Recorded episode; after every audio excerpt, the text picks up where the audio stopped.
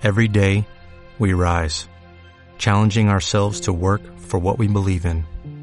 At U.S. Border Patrol, protecting our borders is more than a job, it's a calling. Agents answer the call, working together to keep our country and communities safe. If you're ready for a new mission, join U.S. Border Patrol and go beyond. Learn more at cbp.gov/careers.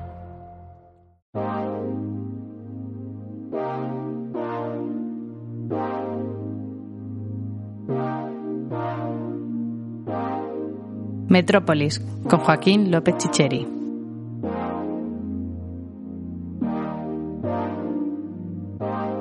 Nos acompaña Javier Illán, presidente de Millennium Hotels, eh, la Socimi cotizada en el MAB. Hola Javier, ¿cómo, ¿cómo estás?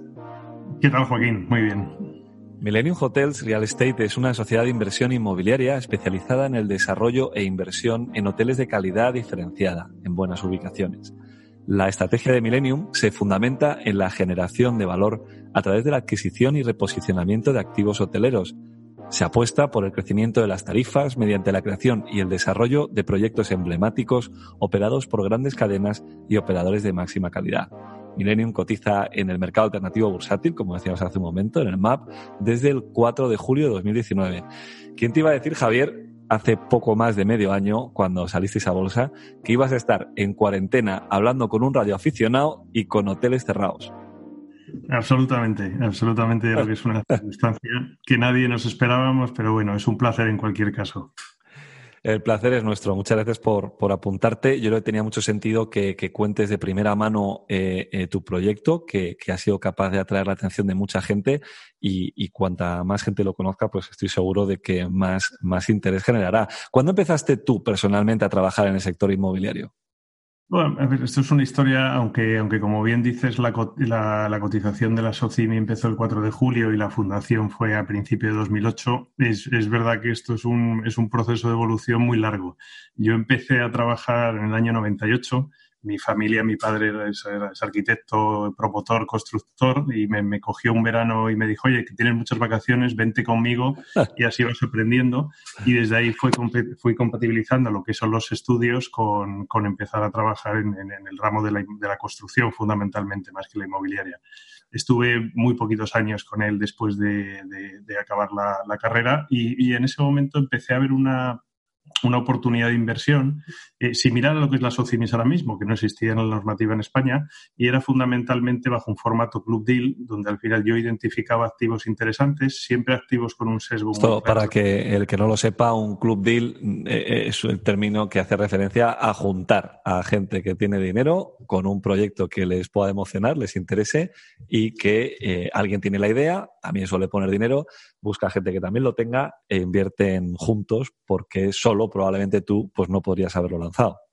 Sí, fundamentalmente, pues esa era la principal motivación. Yo no tenía la capacidad económica, pero además es verdad que, yo creo que hay un, un, un, tema en el inmobiliario que no, no se tiene muy en cuenta. Todo el mundo quiere ser propietario de todo, cuando yo creo que es el carácter latino que tenemos, pero en realidad cuando, cuando analizas una inversión, el estar diversificado y el estar diversificado a través de diferentes vehículos de inversión es una, es una opción muy inteligente y probablemente mucho más segura que poner, digamos, todos los huevos en la misma cesta. Con un gran fondo americano, el, el, el, el, gestor me decía, dice, mira, fíjate los españoles, si sois patrimonialistas, que cuando estás vivo empiezas a comprarte tu nicho y tu tumba, cosa que no debería preocuparte porque vas a estar muerto. Dice, nadie se compra tumbas en el mundo menos vosotros, entonces quieres que la tumba sea tuya. O sea, yo creo que eso define perfectamente cómo, pensamos en, en, general en España. ¿no? Oye, ¿y por qué seguiste trabajando en el sector inmobiliario? ¿Por qué te gustó? Bueno, a mí siempre me ha parecido eh, un, sector que tiene unos fundamentales muy claros. Aquí tienes un coste de reposición, tienes un coste de suelo, un, unas rentas que capitalizar, unas rentas de mercado. A mí tener los datos muy claros siempre me ha parecido muy interesante a la hora de analizar las inversiones. ¿no? Y además que sean activos físicos que, independientemente de que tengas circunstancias de mercado como la que estamos viviendo ahora o hemos vivido en, la, en el pasado, eh, te dan la capacidad de que manteniendo, teniendo una buena, eh, un buen nivel de apalancamiento, y sabiendo gestionar las circunstancias, siempre resurgen y son activos en una parte refugio, como la gente llama, pero sobre todo que tienen una doble rentabilidad. Por un lado, crecen en valor, pero por otro lado tú además eres capaz de generar rentas por el camino con mientras van creciendo en valor, lo cual me parece que es, un, es, un, es unas ventajas muy claras respecto a otro tipo de inversiones. ¿Qué es, qué es Millennium, Javier? Bueno, Millennium como tal, lo que es Grupo Millennium, soy yo fundamentalmente. yo soy único, yo lo creé, eh, parte de una visión muy, muy personalista del mercado. Mi visión siempre ha sido, eh, como decía antes, invertir en Prime, pero no solo comprar activos buenos, sino intentar eh, reposicionarlos y convertirlos en activos en referencia icónicos, hacerlo lo mejor que puedas. ¿no? E, ese yo creo que es un poco la visión que hemos, que hemos tenido desde el inicio y que además ahora la Socimico. Yo creo que estamos trasladando realmente. Y siempre ha sido también una visión de, intentar crear buenos activos en, una, en, buenas ciudades donde, donde sean permanentes y el propietario, más allá de que le sea rentable, también se sienta orgulloso de ser propietario de ese inmueble. ¿Cuál es el proyecto en cartera que mejor ejemplifica lo que, lo que hacéis y por qué? Yo, creo que en general eh, casi todos, nosotros tenemos ahora mismo nueve proyectos, como, como, sabéis, tres de ellos son hoteles en funcionamiento y los otros seis son edificios, todos ellos muy buenos, eh, en, en, proceso de reposicionamiento. Yo creo que todos ellos reflejan claramente el, el, el, perfil que estábamos, hablando, que estábamos hablando, pero yo por citarte algunos te diría, el caso de Sevilla es un caso eh, muy interesante porque ahí en, en, en una zona muy buena de Sevilla, en la Plaza de la Madalena, pegado al centro, a, casi una esquina con la calle Rioja, O'Donnell, todas las calles comerciales y a cinco minutos de la catedral, ahí era, nos pareció una zona muy interesante, si bien no había ningún edificio que fuera hotelero. Eh, pero sí ¿Y que entonces cómo habéis hecho? ¿Habéis comprado un edificio cuyo uso no era hotelero previamente? Correcto, y además es que este es interesante porque fueron dos fases. Eh, todo el frente de la plaza, por decirlo de alguna manera, pues lo que tenía era un corte inglés y, y al lado la sede del BBVA. Eh, primero compramos el corte inglés. El corte inglés tenía como dos edificios en la misma zona, lo típico de galerías, eh, corte inglés. Eh, fuimos capaces de comprar el, edificio del corte inglés.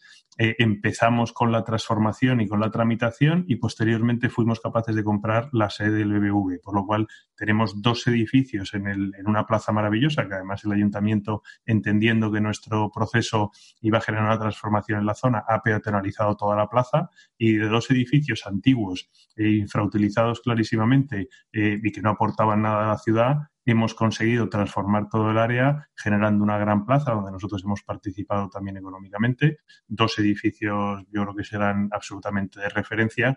Y yo creo que más allá de la rentabilidad y demás que obtienes, como decía al principio, es algo que da valor a la ciudad. Es una zona que, siendo una zona muy buena y muy céntrica, no estaba eh, todo lo accesible para, para, los, para, los, ciudadanos, para los peatones eh, de Sevilla. Eh, y ahora mismo se ha convertido o se convertirá en una zona, esperamos, de referencia.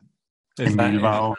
La ventaja de la, de la, inversión colectiva, que al final, sumando el ahorro de mucha gente, sea un family office que se le presupone eh, una potencia económica mayor, pero estoy seguro de que en el capital de, de la Socimi hay, inversión, hay inversores que han puesto eh, tickets eh, o cantidades de dinero inferiores. No me cabe duda de que, de que es la manera, esa inversión colectiva, de poder generar, como acabas de poner ese ejemplo, mejor ciudad y, y, mejorar el, el, el, urbanismo de, de, las ciudades. ¿Cuál es el, el capital que está detrás de Millennium? más o menos, ¿cómo se divide? Bueno, fundamentalmente nosotros tenemos un único fondo internacional que es Pelam, que tiene un 10% de la compañía y el resto de los accionistas son todos capital nacional. Eh, mucho accionista, yo te diría que unos 300 son, que representan un 50 y tantos por ciento de la compañía, son accionistas de, un ticket medio entre 100.000 y 300.000 euros, o sea, una diversificación importante. Eh, y luego tenemos algunos accionistas de, de referencia con 5%, eh, pero la compañía en general es una compañía que más allá de que haya gente con más capacidad económica y menos, todos eh, son personas eh, que hablas con el propietario del dinero, lo cual es muy importante, y además todos con una sensibilidad por el modelo de negocio y por el tipo de activo al que queremos eh, acceder. ¿Qué, ¿Qué, rentabilidad esperáis dar a vuestros accionistas? 9% de, de retorno anual, anualizado para el, para el inversor y además unos dividendos con la gran mayoría de rentas que cobramos muy recurrentes entre el 4 y el 5% anualmente. Es verdad que el año 2019 ha sido un año singular porque hemos sido capaces de invertir en muy poco tiempo en activos muy buenos y la revalorización que hemos generado pues, ha sido muy superior a la esperada y hemos obtenido un retorno del 25%, eh, cosa que suponemos que no va a pasar. No te preocupes, lo vas a compensar con 2020 seguramente.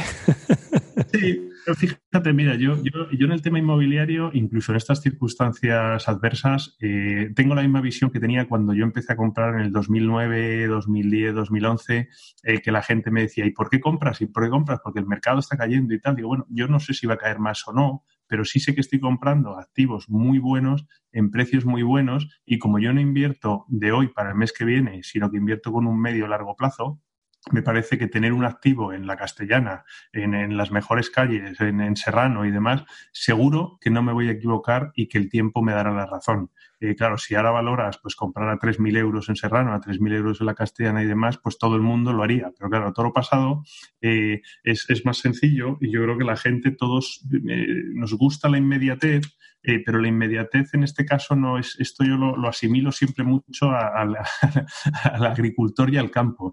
Cuando tú siembras, eh, al día siguiente no sale el resultado de lo que has sembrado, sino que tiene un proceso. En inmobiliario es exactamente lo mismo. Tú tienes que Pero eso, no encaja bien con, Instagram, con, con, Twitter, ni con, ni con Tinder. O sea, creo que efectivamente estamos eh, con la mente en otra parte últimamente, con una necesidad de inmediatez. Es como WhatsApp, que, te escriben un mensaje y si no lo contestas en cinco segundos, ya el otro empieza a pensar que es que le odias o que tienes un La gente se vuelve un poco loca. Y, esto consiste en invertir a medio y largo plazo, como bien dices. ¿Cómo puede alguien invertir en en Millennium? A ver, estando cotizados, nuestras acciones eh, se pueden adquirir en el, en el MAP, se pueden, y de hecho, curiosamente, el año pasado hemos sido la compañía con más transacciones en un mercado no especialmente líquido como sabemos que es el MAP, que es un mercado más restringido, pues yo creo que eh, creo que ha rondado el millón de euros en, en, en accionistas que han hecho líquida su participación gracias a la subida y por otro otros que han participado en este proceso. Eh, si bien ¿Habéis este tenido un millón de euros de liquidez? Eh, hemos tenido un millón de euros de liquidez, lo cual en, tickets de 10.000, eh, 15.000, 20.000 euros, eh, que ha sido más o menos las transacciones, es el MAP nos llamaba sorprendidos para saber cómo lo habíamos conseguido. Y decimos, bueno, no, no, no, lo hemos conseguido de ninguna manera, porque nosotros no somos capaces de actuar sobre la cotización, pero sí es verdad que el hecho de tener una, una base tan amplia de accionistas pequeñitos que de repente sube la acción un 20% y le parece suficiente y vende, y otro entra pensando en el potencial que tiene la compañía, pues lo que te hace es que que consigas hacer una, compañía donde, tengas una salida. Sí es verdad que este año además, eh, y, en la línea de la evolución de la compañía que ya teníamos prevista, habíamos anunciado y, pretendemos llevarla a cabo una ampliación de capital que también será una oportunidad para participar en la compañía eh, a los accionistas que de, más volumen o, de, o, del mismo volumen, pero que quieran invertir más aprovechando el, evento de la ampliación de capital más que ir comprando acciones directamente en el mercado. Estáis, estáis claramente en el, en el ranking, estáis en, en el top de, de, sociedades cotizadas en el MAP con mayor número de liquidez. Te puedes imaginar que si no lo digo reviento, eh, eh, Vitruvio estaría en ese, en ese, en ese top 3 de, de compañías que, que, más liquidez tienen. Y, yo creo que ahí, ahí, me fastidia mucho porque me has ganado el número de accionistas, tienes más. por encima de 400 y tú estás en 450, puede ser, tienes ya. Sí, 458 me parece que me pasaron el otro día un listadito, sí. Eh, yo creo que cerramos la ampliación de capital como con 440 y bueno, pues algunos que habrán vendido y habrán comprado otros, pues estamos como casi en 460. Pero yo te diría respecto a lo que dices, yo creo que en el MAP y en general en el mercado alternativo hay, hay dos, dos, dos tipos de compañías. Hay compañías que lo que pretenden ser, ser compañías líquidas, eh, eficientes, dar acceso a los pequeños accionistas igual que a los grandes. Eh, y yo creo que tanto Vidrubio como nosotros, como alguna otra, pues clarísimamente tienen esa vocación, lo hemos demostrado y así lo expusimos en, nuestras ideales. Eh, y luego hay otras compañías que tienen un, perfil más privado, más personalista, que realmente no es que no haya liquidez, es que tampoco quieren que haya liquidez. entonces, bueno, yo creo que oye, hay todos los modelos son válidos, pero es verdad que cuando tú das el salto a un mercado donde lo que pretendes es dar acceso acceso a muchos accionistas a un producto eh, eh, muy específico, muy profesional, con una gestión muy profesional, pues yo creo que es, un, es, un, es una visión, desde mi punto de vista, aceptada. Sí, es, es, hablando a calzón quitado, digamos que hay compañías en el MAP que tienen una filosofía homologable a la del mercado continuo y simplemente el MAP es una incubadora en la que como pues no contamos desde el día uno con grandes fondos de inversión detrás, eh, tenemos que hacernos nuestro camino eh, con ampliaciones de capital, incorporando a gente paso a paso.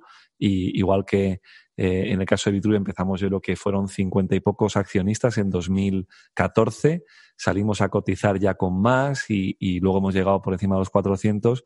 En vuestro caso, al final se parece porque tu trayectoria previa a lanzar la Socimi ya existía, ya tenías eso que llamabas Club Deal, que se parecería más a esos 50 accionistas que yo decía antes de, de Vitruvio los orígenes y, esa evolución pues se consigue peleando mucho, ¿no?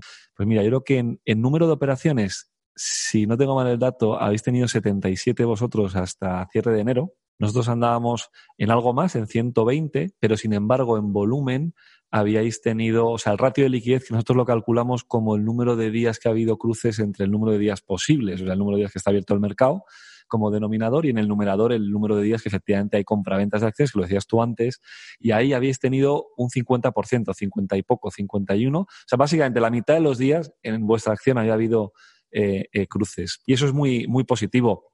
Oye, eh, Javier, si te parece, vamos a, darle entrada a, dos personas con, mucho criterio inmobiliario. Nos, nos, van a acompañar tanto Rocío Ruiz como, como Laura Hernando en la tertulia. Paramos un momento y, y entran con nosotros. ¿Te parece? Perfecto. Vamos allá.